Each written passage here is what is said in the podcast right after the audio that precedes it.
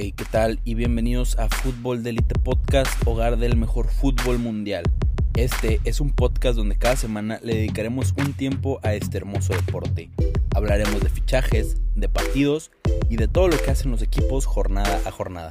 Bienvenidos y que lo disfruten.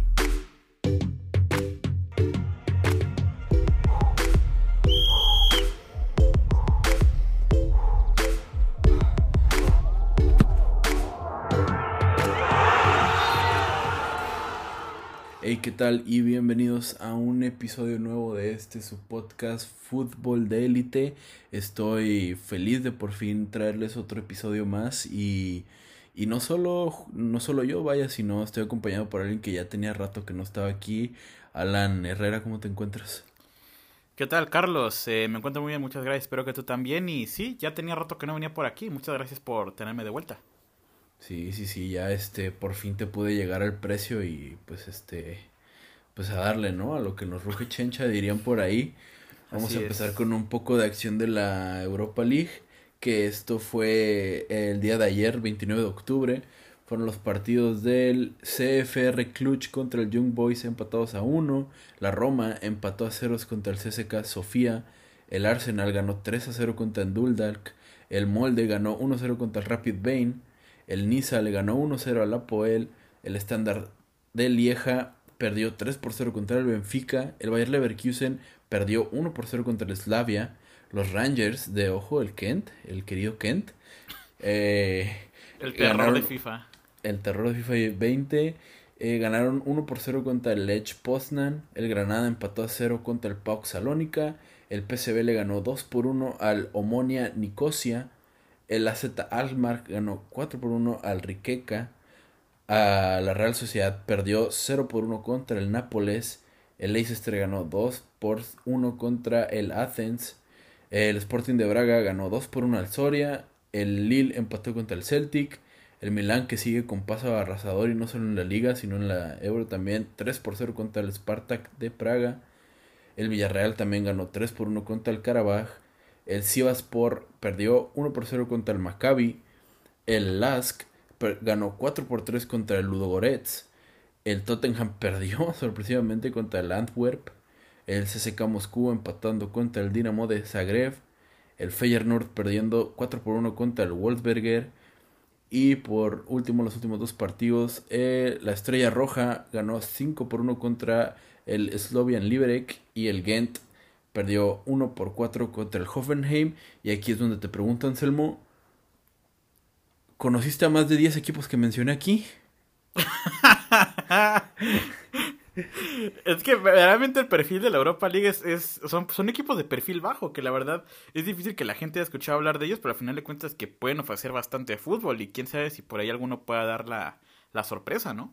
Bien lo dijo mi hermano en el episodio que estuvo aquí, que a quién le importa la Europa. Y los equipos que se llegan a conocer son los que alguna vez participaron en Champions. Pero sí, tienes razón. Este, ya sabemos que la Europa League acepta muchos más candidatos, bueno, muchos más equipos que la Champions. Y además no solo eso, sino que los que salen eliminados de la Champions, en las, los que quedan los mejores tercer lugar, por así decirlo, pasan a la Europa. Entonces se agregan más. Y pues ya sabemos que la Europa League no llega a ser tan interesante sino hasta partir los octavos, cuartos de final. Ahí es cuando ya se puede a poner interesante la cosa. Eh, pero, pues sí, mira, además de que esto pareció que lo dije con la estrellita de Mario, de Mario Kart, pues cabe recalcar que pues hubo varios partidos interesantes, pero no tanto como su hermano mayor, la UEFA Champions League, que también como el parón del coronavirus, pues se tienen que dar jugar partidos más, más cerca entre sí, ¿no? Ya de manera de que como ganarle tiempo al tiempo y poder en cierto momento llegar a, a, poner la normalidad de cómo estábamos acostumbrados al, al formato de la Champions. Pero mira, vamos a empezar con el Bayern de Múnich, que sorpresa, sorpresa, sigue arrasando. Y le ganó 2 por 1 al Lokomotiv. El Atlético de Madrid ganó 3 por 2 contra el Salzburgo. El Shakhtar Donetsk empató 0 contra el Inter. Eh, y este partido que yo lo había perdido y en los minutos, en los últimos minutos lo remontamos. El Madrid empatando a 2 contra el Borussia Mönchengladbach. Algo que nunca había pasado, ¿eh? Ojo que estoy viendo que es de los peores arranques del Real Madrid en, en muchos años, ¿eh? Ya nos tenían acostumbrados a mínimo la fase de grupo a hacerla bien. Eh, como, como México, ¿no? Vivimos el quinto partido, más que nosotros aquí sí ganamos. Bueno, el Porto ganando 2 por, un- 2 por 0 contra el Olympiacos. El Manchester City, ay, desafortunadamente ganándole 3 por 0 al Marsella. Saludos Juárez. Eh, el Ajax empatando a 2 contra el Atalanta. El Liverpool ganando 2 por 0 contra el Midtjylland. Eh, también el Krasnodar perdiendo 4 por 0 contra el Chelsea. Y el Sevilla ganándole 1 por 0 al Rennes. Además del Borussia Dortmund ganándole 2 por 0 al Zenit de San Petersburgo. El, el Brujas empatando contra la Lazio. El Dinamo de Kiev contra el Ferencváros 2 por 2. La Juventus perdiendo por robo, algunos dirán. ¿Será el siguiente Iniestazo, el Moratazo, como yo lo bauticé? Tres Tú- goles en fuera de juego. Y el último, como tú dijiste, la punta del átomo del Del acetato, acetato. del de un tenis que ni tiene de un tenis que ni tiene agujetas, porque Tenis. sabemos que los que los X de de Adidas no tienen agujetas. Ahora imagínate cómo vista de halcón, además del bar, tiene el, el árbitro. Pero bueno, lo, ya hablaremos de eso después. Eh, el Istanbul, o de Istanbul o Basaksehir perdiendo 0 por 2 contra el Paris Saint Germain. Partido donde cabe recalcar la lesión de Neymar. Que cuando toquemos la, la Liga de Granjeros vamos a hablar más de ello. Eh, el Manchester United, ojo, goliza contra el Leipzig. Que muchos Hat-trick lo de Rashford. Su primer hat-trick de su historia. o sea, Y en entrando de carrera. recambio, ¿eh? Exactamente. Y sorpresivamente, ¿no? El Leipzig que venía de hacer una gran campaña la temporada pasada, que te que eh, abra la, la siguiente, el siguiente torneo de con el pie izquierdo es, es, es triste, ¿no? ¿No crees? Sí, bastante complicado para un equipo que es tan fuerte defensivamente que lo demostró muchísimo en la Champions, que tiene jugadores de renombre como Upamecano que se lo está peleando media Europa, pero creo que sin duda le ha pesado bastante la falta eh, de Timo Werner, que fue vendido al Chelsea en el verano, en, el, en el- la ventana de transferencias pasada, y yo creo que la verdad es muy triste ver cómo un equipo eh, puede fallar tanto si las cosas no le salen bien y se le van sus jugadores. Esperemos que vuelvan a recobrar ese buen ritmo para que vuelvan a poner en alto el nombre de la Bundesliga, que creo que fue bastante interesante cómo vimos dos equipos alemanes en las fases finales de Champions la temporada pasada. Ojalá vuelvan a remontar esa, esa buena forma, pero también lo cierto es que se enfrentaron contra un Manchester United que venía totalmente inspirado y con un Marcus Rashford sobre todo que, bueno, arrasó totalmente en el campo. Era su noche, prácticamente. Cualquier otro día pudo haber pasado otro resultado, inclusive ganar el Leipzig, pero pues esta fue la noche de los Devils. Y pues sí, les favoreció y tuvieron una, una noche mágica de Champions, ¿no? Eh, mira, vamos a darle paso ahora, vamos a hablar ahora de la Serie A. Empecemos con que una noticia que se vio un poco como, como, pues ya se dio a denotar que la Juventus eh, está urgida. Se ve que necesitan que Cristiano Ronaldo se recupere pronto del coronavirus. Y es más que nada porque sin Cristianito, la Juventus solo ha ganado uno de sus últimos cuatro partidos y promedia un gol por partido. Todos hechos por Morata, cabe recalcar. Que sí, es, es este. Es triste ya estás viendo cómo, cómo Cristiano está. No sé si has visto cómo se expresa en redes sociales del virus. Y que ya hace poco que mandó literalmente a. Pues sí, literal le dijo sus verdades a la prueba, que dijo que no Muy lejos, nada ¿no? Lo mandó. sé qué. Sí, básicamente, pero ¿cómo ves la situación de, de la Nova de Italia? ¿Cómo ves como que sin Cristiano Ronaldo se nota que están teniendo problema al anotar con esa decisión de vender mil delanteros y nomás confiar en Cristianito? Pues verdaderamente es muy interesante ver el proyecto que está haciendo la Juventus. También se hablaba bastante que el, el Paris Saint Germain estaba interesado en fichar al director deportivo de la Juventus para llevárselo al, al conjunto parisino. Pero es, es bastante eh, complicada siempre la bajada de uno de los mejores jugadores de la historia del fútbol, como él es Cristiano Ronaldo. Y pues lo cierto es que Morata ha batallado muchísimo para encontrar puerta. Entre los 10 goles anulados de fuera de juego que ya lleva en un rato que lleva jugando. En 10 meses. en 10 meses y 10 goles en fuera de juego en 10 meses. Eh, sin embargo, es un delantero que ha tenido que tirar del carro él junto con Kulusevski, otra de las incorporaciones nuevas del el conjunto bianconero. Eh, es, tienen que tirar del carro, pero por ahí uh, termina de faltar un poquito, termina de faltar un poco más ese estímulo adelante de, bueno, un completo animal goleador como lo es el delantero portugués. Y sin duda se puede ver las carencias que está teniendo el, el conjunto bianconero. Ojo que a lo mejor puede ser inclusive el karma porque están teniendo bajas en defensa, medio campo, arriba, después de lo que le hicieron al Napoli, que se aparecieron con todo y que ellos no podían viajar. Ojo que a lo mejor es la ley universal del karma lo que le está pasando aquí, yo no sé, pero sí, la falta de Cristiano se nota y se nota mucho. Sí, puede ser, estoy... Eh, me abriste los ojos con eso del karma, puede que, o sea, yo no lo veía así, pero puede que sí tengas razón, igual y sí es algo del karma, pero pues muchos escépticos no van a creer y pues ha de ser malas, malas gestiones, ¿no? Algo que, sí, claro que, pasó al Barcelona hace poco y todo eso. Pero mira, ya con esto abrimos la liga italiana y te cuento que los partidos que se jugaron el viernes 23 de octubre quedó el Sassuolo empató a 3 contra el Torino. El sábado 24 de octubre el Atalanta, ojo, perdió 3 por 1 contra el Sampdoria. Eh, el Genoa perdió 0 por 2 contra el Inter. La Lazio ganando 2 por 1 contra el Boloña. Y en juegos del domingo, el Cagliari ganándole 4 por 2 al Crotone. El Benevento perdiendo 1 por 2 contra el Nápoles. El Parma empatando a 2 contra el Spezia. Fiorentina ganando 3 por 2 contra el Udinese. La Juventus ganando 1 por 1 contra el Gelas Veronas. Y el último partido que fue el lunes 26 de octubre. Milán contra Roma. Dejándonos un resultado a tablas con 3 goles cada, por cada equipo, vaya. Y esto dejó la tabla de la siguiente manera. El Milan, que ya está empezando a ilusionar a mucha gente, como te lo dije hace rato que hablamos en la Europa.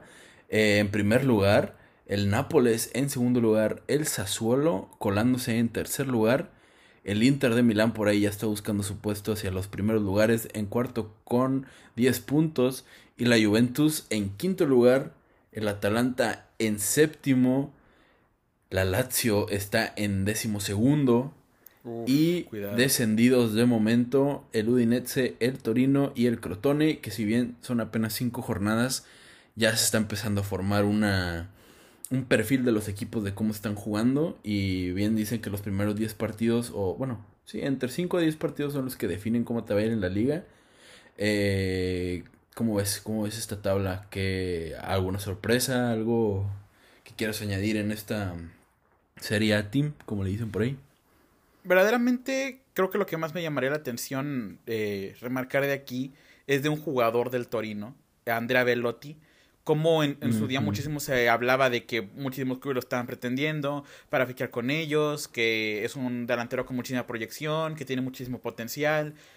Pero bueno, hoy por hoy su equipo está donde está y ya se hablaba muchísimo la temporada pasada de que el jugador se está estancando, que necesitaba cambiar de aires, necesitaba hacer algo nuevo con su carrera porque si no, no iba a salir de ese mismo eh, lugar donde parece que su equipo pues no parece verdaderamente eh, remontar eh, los resultados y demás. Entonces creo que verdaderamente es lo que más me llama la atención a mí de todo esto, que hay un jugador que tiene todo el potencial de ser un crack mundial como lo es Andrea Bellotti y que por permanecer ahí, por no querer moverse, o a lo mejor porque no lo quieren otros equipos, poco a poco vemos cómo se está apagando cada vez más y pues verdaderamente es algo muy triste de un jugador que se esperaba muchísimo.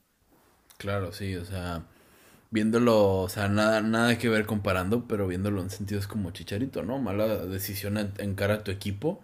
O sea, Chicharito estaba perfecto en el Leverkusen y pues querer moverse, lo, querer moverse y luego conocer al pelón ese fue lo que le, le hundió su carrera.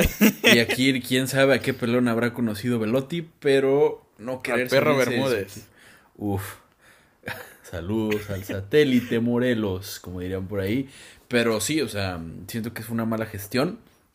Pero mira, eh, ya te dije cómo quedó la tabla. Y los partidos que serían interesantes en esta siguiente jornada van a ser los del sábado, el Crotone contra el Atalanta. Veremos si el, el, Atalanta se levanta de esa caída que tuvo el partido, la jornada pasada, perdón. El Inter se enfrentará al Parma Y el domingo se enfrentará el Udinese contra el Milán, la Juve contra el Spezia y el Torino, ojo, justamente estamos hablando contra la Lazio, un duro rival. Además de la Fiorentina que le tocará enfrentarse a Roma, a la Roma, a la Loba. Y con eso finiquitamos, como me gusta decir a mí, finiquitamos eh, la Serie Team y abrimos a la Liga Española. Vamos a hablar con lo que estuvo sonando, ¿no? Básicamente toda la semana, el caso Vinicius Benzema. La polémica. ¿Qué tienes que decir al respecto de esto? Eh, pues es muy interesante lo que se analiza de lo que se vio en la televisión francesa de las supuestas palabras de Karim Benzema hacia, ah, bueno, que hablaba con Ferland Mendy acerca de Vinicius Jr.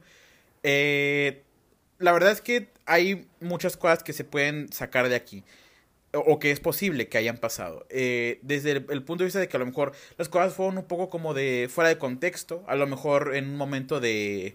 Em, a lo mejor no se referían tal cual a él, a lo mejor las cosas no iban así como nosotros lo entendimos, a lo mejor incluso algunas palabras se malinterpretaron, no lo sabemos, al final también hay que entender que la televisión francesa no se lleva muy bien con Karim Benzema, siempre han tenido por ahí sus roces entre el uno con el otro y demás, pero lo cierto es que si esto fuera a ser cierto, verdaderamente estaríamos viendo una situación preocupante. ¿Hay posibilidades de que sea cierto? Sí. ¿Por qué?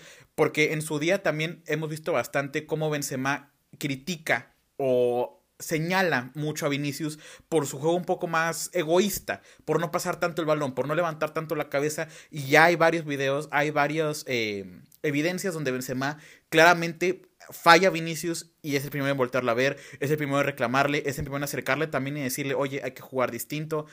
Verdaderamente Vinicius eh, en el partido contra Mönchengladbach no estuvo bien, no estuvo bien, hubo mm, errores de comunicación, no tomaba las mejores decisiones.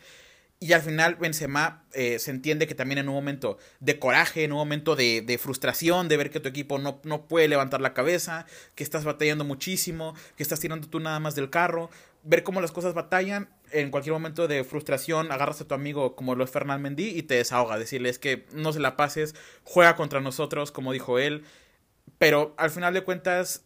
Eh, eh, cosas como estas han pasado en todos los vestuarios, a lo mejor no tan fuertes, no tan descaradas como es de decirlo en su, en, su cara, aprovechando que no se habla francés. Pero yo imagino que esto tiene solución, creo que no tiene por qué romperse el vestuario, pero creo que esto también deja bastante la puerta abierta a que verdaderamente Vinicius es un jugador muy desequilibrante, es un jugador con mucho potencial, pero que no va a ser lo que se espera. ritmo del Madrid, vaya. Actualmente no está al ritmo del Madrid, pero no creo que tenga el no, no creo que vaya a dar el fruto que el Real Madrid espera que dé. No va a ser un Neymar. No, no va a encarar a definir, oh, se metió el gol. No, o sea, es un jugador que va a hacer mucho desequilibrio, que va a driblearte, a dar un pase, dos, pero no va a meter goles, no va a dar tantas asistencias, no va a generar tanto juego ofensivo. Entonces, eh, como decían en el chiringuito, creo que es uno de los jugadores, y hoy se vio ese día, que si lo necesitas para abaratar la operación Mbappé, sin duda va a ser uno de los grandes señalados y de cabeza para que vaya Vinicius Jr. Sí, totalmente de acuerdo. Y este, ¿sabes qué? Siento que ha de haber como que sentido Benzema. O, siento que ha de haber sido como un, o sea, en los tiempos que Cristiano Ronaldo jugaba en el Real Madrid, pues cómo jugaba Benzema. Tanto como todo el Real Madrid para Cristiano Ronaldo, ¿no? Benzema se acoplaba, se movía la jugada y todo eso. Y ahora que por fin se fue y él está haciendo el reflector y está tirando este pues los balones más fluyen más hacia él, las, jugadas se enfocan un poco más en, en la media punta y todo eso. Y que de repente llegue otro que con el mismo perfil de, de aquel cristiano del Manchester United de drible, drible, drible, ahora lo pendejo, tirar, hacer cualquier cosa, ha de, ser, ha de haber sentido se va como que, ay, no manches, no me quieras traer otro igual y que no sé qué. Y, aprovechándose de que él es más veterano en el club, que este es un chavito y algo así, pues, pues hacer esos, esos berrinches, ¿no? Para decir así de que, ah, pues o sea, acabo de quitar un Cristiano Ronaldo y quieres meter otro. Nah, vete. O sea, no, obviamente no estoy comparando a Vinicius con Cristiano Ronaldo. Es una ofensa a Vinicius Jr. Ah, es una ofensa a Cristiano Ronaldo, claramente.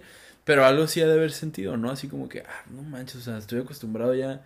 Ya, ya me liberé de ese güey. Ahora estoy jugando bien a gusto aquí. No tengo que jugar para alguien, sino para mí y el, para el equipo. Ah, no quieras llegar otro igual que quiera hacer lo mismo, ¿sabes? y que no le salga además.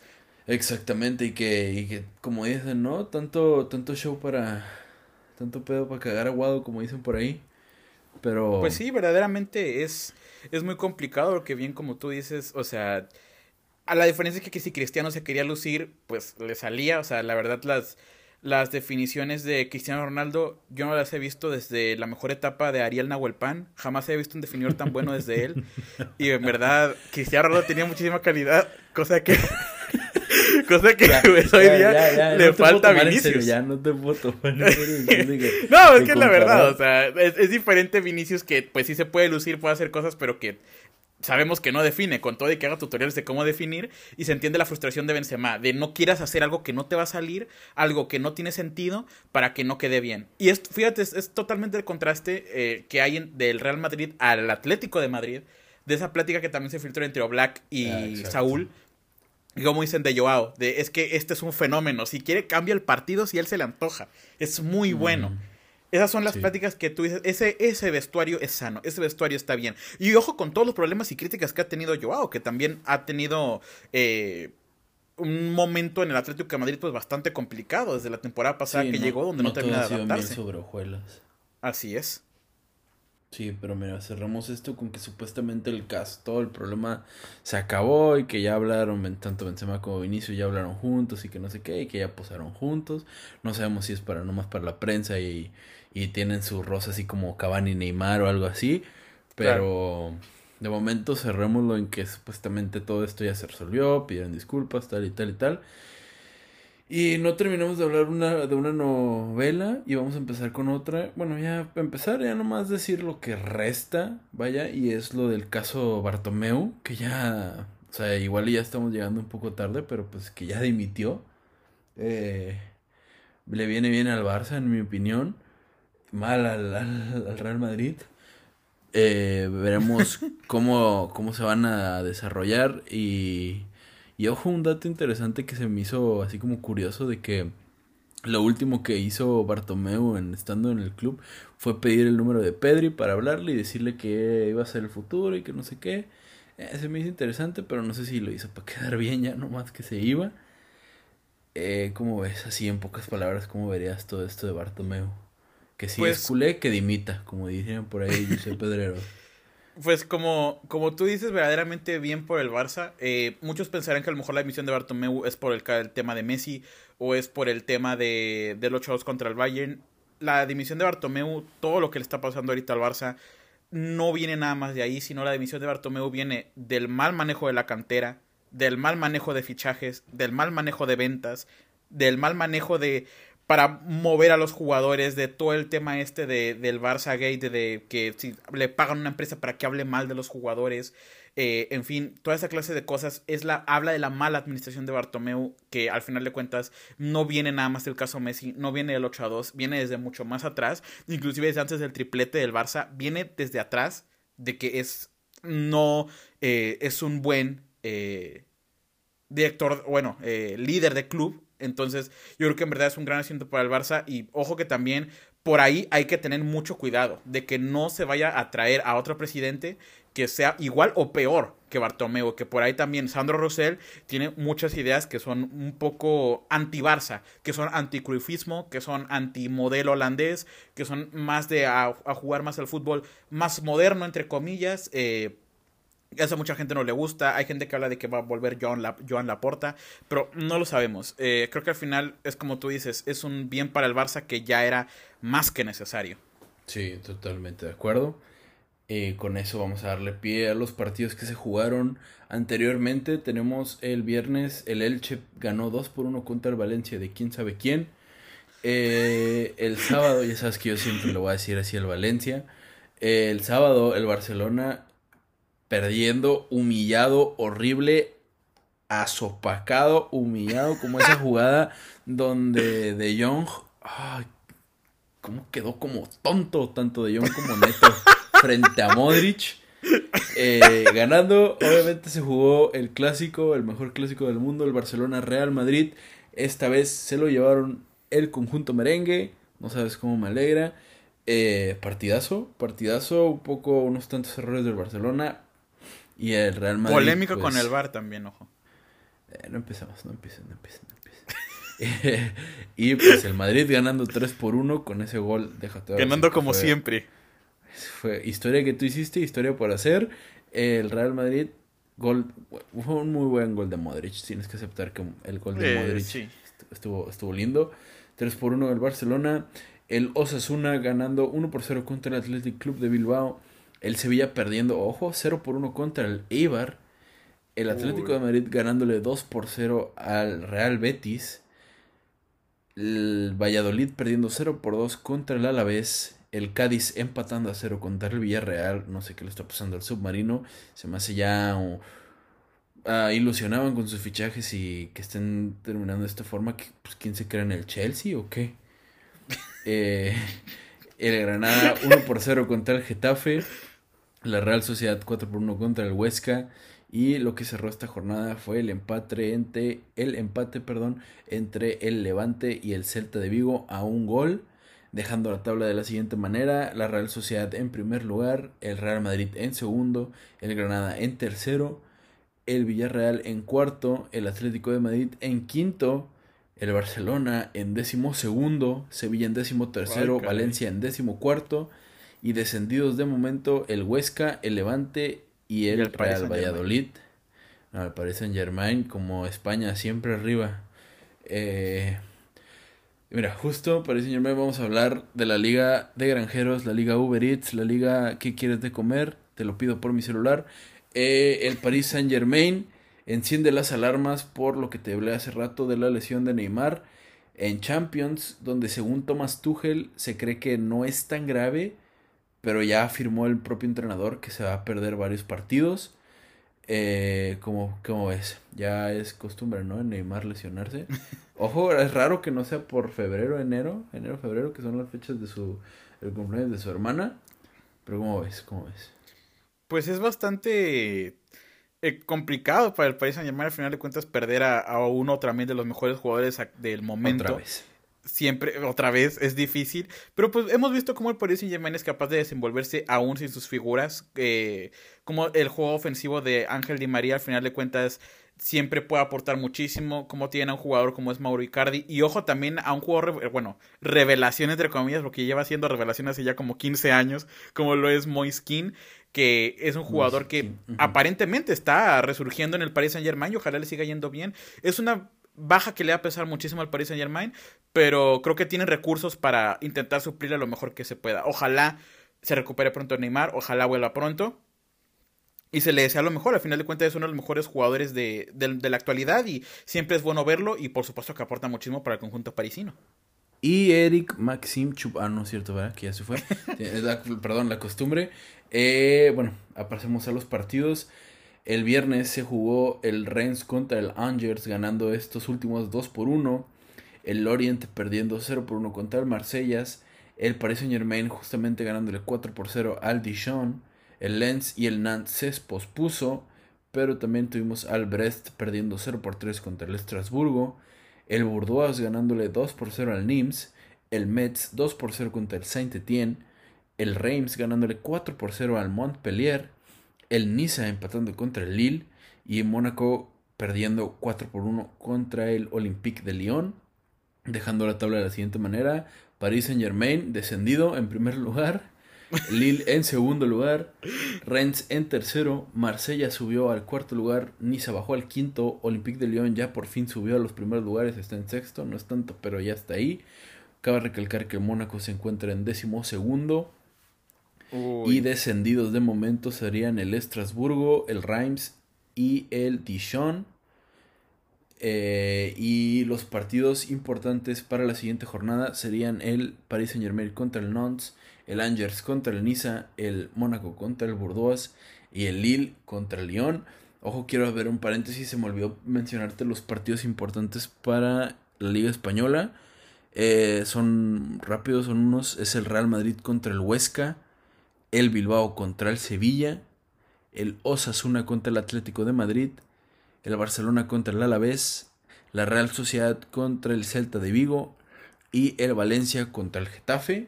Ahora sí, continuemos. Eh, vamos a pasar directamente hasta la Premier, donde tenemos varias noticias acerca del Manchester United. Se habla de que, según la Gaceta de los Sport, el Manchester United estaría interesado en fichar a Hakan Çalhanoğlu.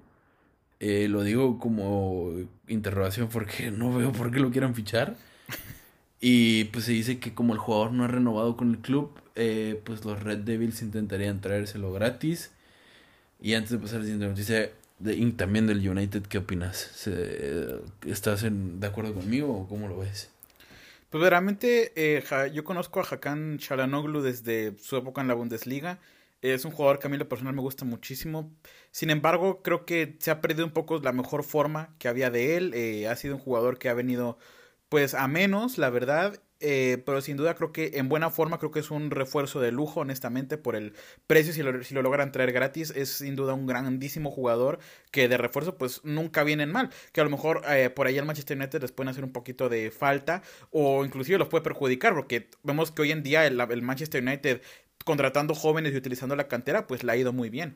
Eh, si llega honestamente yo creo que es un acierto. Si llega gratis, por supuesto, y si logran sacar una buena forma de él, por lo menos de suplente. Es lo que yo opino. Pero, ¿crees que tenga cabida en el club teniendo a Donny Van de Beek, por ejemplo? A Greenwood, a eh, creo que es, es obvio que no va a llegar de, de titular. Eh, sin embargo, también es muy interesante ver cómo Donny Van de Beek también ha pasado a un segundo plano en el Manchester United. Eh, es muy interesante ver cómo estos jugadores tan grandes no juegan y de repente Scott McTominay es titularísimo, indiscutible. Veremos por ahí si Hakan Chalanoglu le puede hacer competencia a, a, Scott McTominay, al buen Macintosh. Veremos si es capaz el turco de hacerle competencia. Que no juega en la misma posición, pero pues, a, ver, porque eh, según Ole Gunnar este señor juega de delantero, de, de todo, eh, Scott McTominay, entonces ya veremos. Como Foden. Es, como el eh, Lucas Vázquez de, de Solskjaer. Ay, ay, ni me recuerdes. Pero bueno, y la otra noticia que es triste, claramente es este que eh, su director técnico Ole Gunnar Solskjaer confirmó que su reciente fichaje Alex Telles dio positivo en coronavirus. Eh, se le desea lo mejor, es asintomático y ojalá se recupere pronto. Pero con eso vamos a pasar a los partidos eh, que sucedieron la jornada pasada y tenemos que el Leeds United le ganó 3 por 0 al Aston Villa. El United empatando contra el West Ham. Terrible actuación. Asco del City. el Crystal Palace ganándole 2 por 1 al Fulham. El Manchester United empatando a 0 contra el Chelsea. Qué raro que Kepa no haya regalado el partido. Liverpool ganándole 2 por 1 al Sheffield United. ¿No fue titular Mendy? Eh, creo que sí, y tuvo una buena ah. actuación. Eh, eso explica todo, ¿no? Sí. Eh, Southampton tristemente quitándole el invicto al Everton, que... Eh, sí, es triste. Creo que no jugó James Rodríguez, creo que... O, sí jugó, no estoy muy seguro. Creo que jugó poco tiempo porque, porque viene una lesión, si no me equivoco. Pero, pero sí hizo, sí ayudó al equipo. El Wolverhampton empató a uno contra el Newcastle. El Arsenal perdió 0 por 1 contra el, Leeds, el Leicester. Perdón. El Brighton and Hove Albion empató a 1 contra el West Brom. Y el Burnley perdió 0 por 1 contra el Tottenham. Lo gracioso fue la foto de José Mourinho diciendo cómo estaba el vestidor. No sé si la viste. Todo el mundo jugando el Candy Crush. Ahí pasamos unos dulces. Eh, y esto dejó la tabla de la siguiente manera. El Everton en primer lugar. El Liverpool también está en primer lugar, pero por diferencia de goles se encuentra en segundo. Eh, el Aston Villa bajó a tercer lugar. El Leicester se quedó en cuarto. El Tottenham subió a quinto. El Leeds United subió a sexto. Y el Southampton en, en séptimo. Cabe recalcar que los Wolves se encuentran en noveno. El Chelsea en décimo. El Arsenal en onceavo. El Manchester City en el lugar donde debe estar. El décimo tercero. El Manchester United en décimo quinto. Y descendidos el Burnley, el Sheffield y el Fulham. ¿Cómo te explico que uno, dos, tres, cuatro equipos del Big Six están en la parte baja de la tabla? ¿Cómo, cómo es? Literalmente pues cuatro equipos están del Big Six están en parte baja de la tabla. Es que verdaderamente se habla muchísimo del mal momento que están viviendo tanto Manchester City como el Manchester United, de lo complicado que es ahora el fútbol después de los parones, de pandemia y demás, perder jugadores, que sí, que no. En fin, es muy complicado y creo que se está demostrando ahora mismo con estos eh, grandes tropezones que están sufriendo estos grandes equipos y cómo fácilmente te descuidas un momento y se empiezan a desmarcar equipos de media tabla y se empiezan a, posicionar más arriba. Es bastante interesante ver la... el Norwich y te gana el, título. es bastante interesante ver, ver cómo esos equipos, eh, a lo mejor más discretos, más humildes, son capaces de comerle el mercado a, a estos equipos que de repente tienen un tropezón y te olvídate. Se quedan abajo y... y... con chavales, ¿no? Ni siquiera es como que se estén trayendo a a Cristiano Ronaldo, al bicho, a Cristianito. Sí, por eso. Todos son lo mismo. eh, sí, mira, y lo que te puedo decir son los siguientes partidos. Que el viernes se jugará el Wolverhampton contra el Crystal Palace. El sábado se jugará el Manchester City contra el Sheffield. El Burnley se enfrentará al Chelsea. El Liverpool se enfrentará al West Ham. Y el domingo se habrá el encuentro entre el Everton, el Newcastle, el Manchester United contra el Arsenal. Ese pinta ser un buen partido. Y el lunes se jugará el Leeds Leicester, que también partidazo. Y con esto pasamos a la última liga de nuestro podcast, la Liga Teutona. Y tenemos que, según desde Alemania e Inglaterra, se informó que las negociaciones entre David Alaba y el Bayern de Múnich no están avanzando y esto alienta la llegada del jugador austriaco a Liverpool. Otra vez, Anselmo, ¿por qué tus equipos se la pasan haciendo de las suyas nomás?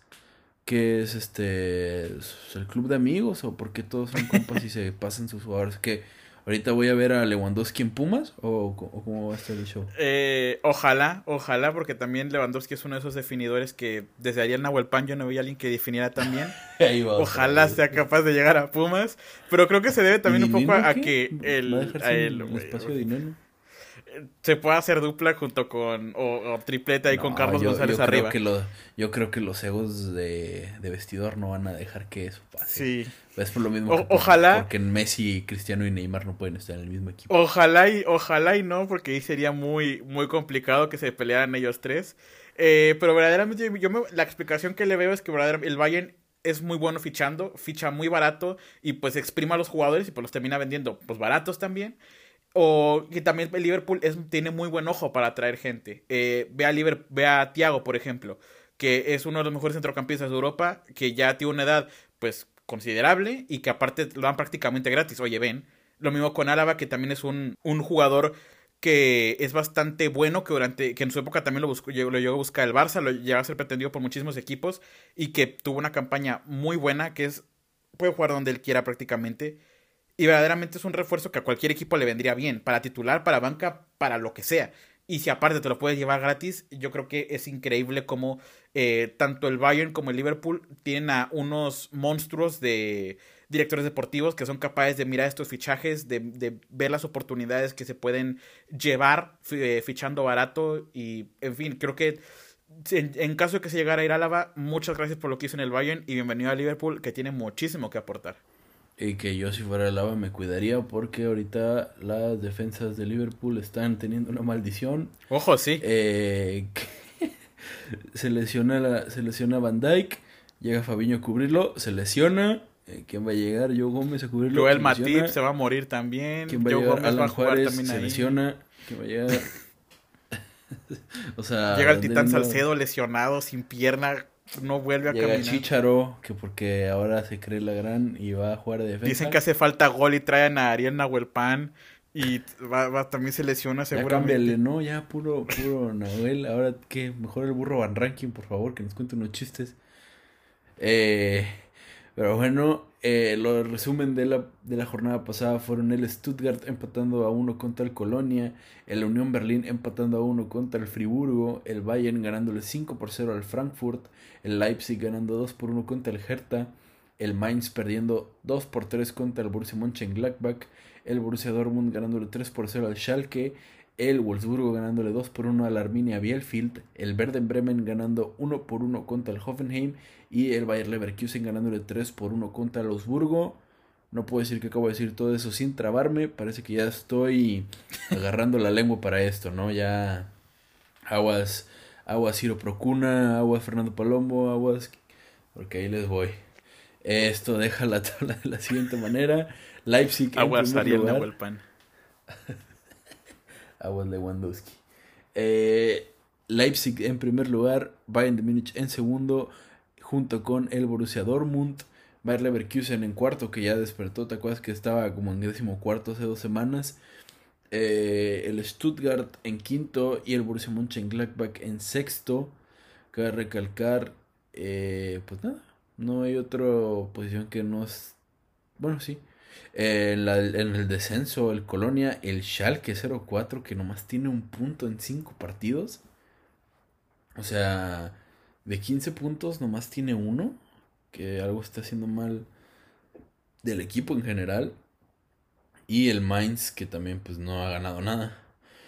Y pues cerramos diciendo que eh, los partidos importantes para la siguiente jornada van a ser el viernes el Schalke se va a enfrentar contra el Stuttgart, el Arminia Bielefeld en sábado se enfrentará contra el Borussia Dortmund, también en sábado el Eintracht de Frankfurt se enfrentará contra el Breden Bremen y el Bayern de Múnich lo hará contra el Colonia el Leipzig se enfrentará al Borussia Mönchengladbach y el domingo el Leverkusen cerrará la jornada contra el Friburgo.